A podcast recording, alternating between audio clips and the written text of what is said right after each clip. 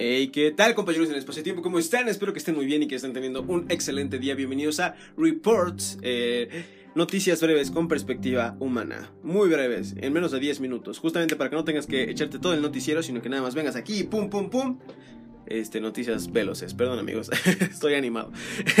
Eh, bienvenidos a el. ¿Qué día es hoy? ¿Qué día es hoy? Soy martes 10 de diciembre. Estamos a unos pocos días de que se termine el año. Estamos ya en la semana 50 del año. Es el día 8297 de mi existencia, pero eso ya saben que lo cuento en otros podcasts. Mientras tanto, pasemos a las noticias directamente. De acuerdo con el financiero, eh, Mitch McConnell, líder republicano del Senado de Estados Unidos, descartó que el TIMEC quede este año. Bueno, la ratificación del TIMEC, porque como saben, este martes se firmaron las modificaciones al mismo eh, por parte de los representantes del gobierno estadounidense, el mexicano y el canadiense.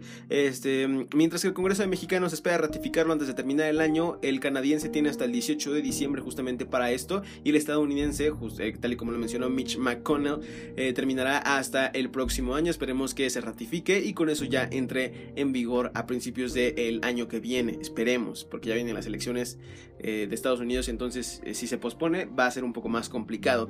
También en el de acuerdo con el financiero, Genaro García Luna, ex secretario de Seguridad Pública entre 2006 y 2012, fue apresado en Texas por recibir sobornos del narcotráfico, falso testimonio y conspiración. Las penas que podría recibir serían desde 10 años hasta cadena perpetua. Por su parte, el, presidente, el expresidente Felipe Calderón ya hizo declaraciones al respecto y dijo que estará siempre en favor de la justicia, por lo que dejó eh, pues a su bola básicamente a este eh, Genaro García Luna. De, nuevo, con el financiero, AMLO justificó que hasta el 75% de las compras que realiza la administración son adjudicaciones directas y no por, no por licitación, como lo recomienda la OEA. Esto debido a que eh, austeridad y se está ahorrando hasta 200 mil millones de pesos que esperemos se destinen a causas positivas y que de verdad existan y que no sea gracias a corrupción y a que quieras darle moches directamente a tus amigos. Digo, yo no les digo que espero que no sea eso, sino que realmente sean ahorros y licitaciones correctas.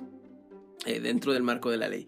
De acuerdo con el financiero, Alberto Fernández juró este martes como presidente de Argentina para el periodo 2019-2023. Enfrenta como desafío el revertir, la recesión y una pobreza que afecta al 35% de la población. Eh, he leído bastante que esto es el regreso del peronismo, cosa que aún no comprendo bien, pero con el tiempo seguramente me enteraré un poco más. Eh, de acuerdo con el Universal, campesinos bloquearon la entrada de Palacio Nacional de Bellas Artes. Exigen que retirar la pintura del artista Fabián Chairés, la cual representa un zapata feminizado. Eh, hubo una advertencia previa por parte del nieto y ahorita justamente estaba viendo la nota que estaba saliendo en Universal. O sea, había algunos que mencionaron que querían quemar la pintura. Espero que solo la quieran retirar porque es Bellas Artes, hijos, no manchen. O sea, si no dejaron a las chicas este, manifestarse cerca del Palacio de Bellas Artes por esta pintura, tampoco creo que vayan a quemar Bellas Artes, por favor. Pasemos ahora, de acuerdo con proceso, separaron de sus cargos a los trabajadores que eh, despojaron de mercancía a indígenas en los alrededores del Zócalo. Em, atendieron las denuncias tras 24 horas de, viralizarse el caso. También efectivamente yo lo estaba viendo el día de ayer en internet. Eh, y bueno, al parecer ya se separaron del cargo a estas personas que quitaron a los indígenas, eh, bueno, a los Em, comerciantes de origen indígena este, sus mercancías, que obviamente pues no es la forma de hacerlo, ya saben que la, la, solución para que el gobierno aquí actúe es que las cosas se hagan virales, entonces pues por si tienen un problema ya saben cómo resolverlo, porque si no el gobierno, si, si no dicen, si nadie dice nada, no pasa nada. Eh, finalmente también de acuerdo con proceso, Rusia es excluido de todas las competencias mundiales durante cuatro años por dopaje, esto debido a que ha manipulado y ocultado casos de este estilo, no podrá competir en los Juegos Olímpicos de Tokio 2020, ni en los de invierno de Beijing 2022, ni el Mundial de Qatar 2022 tampoco. Los atletas rusos que demuestran estar libres de dopaje podrán participar bajo una bandera neutra.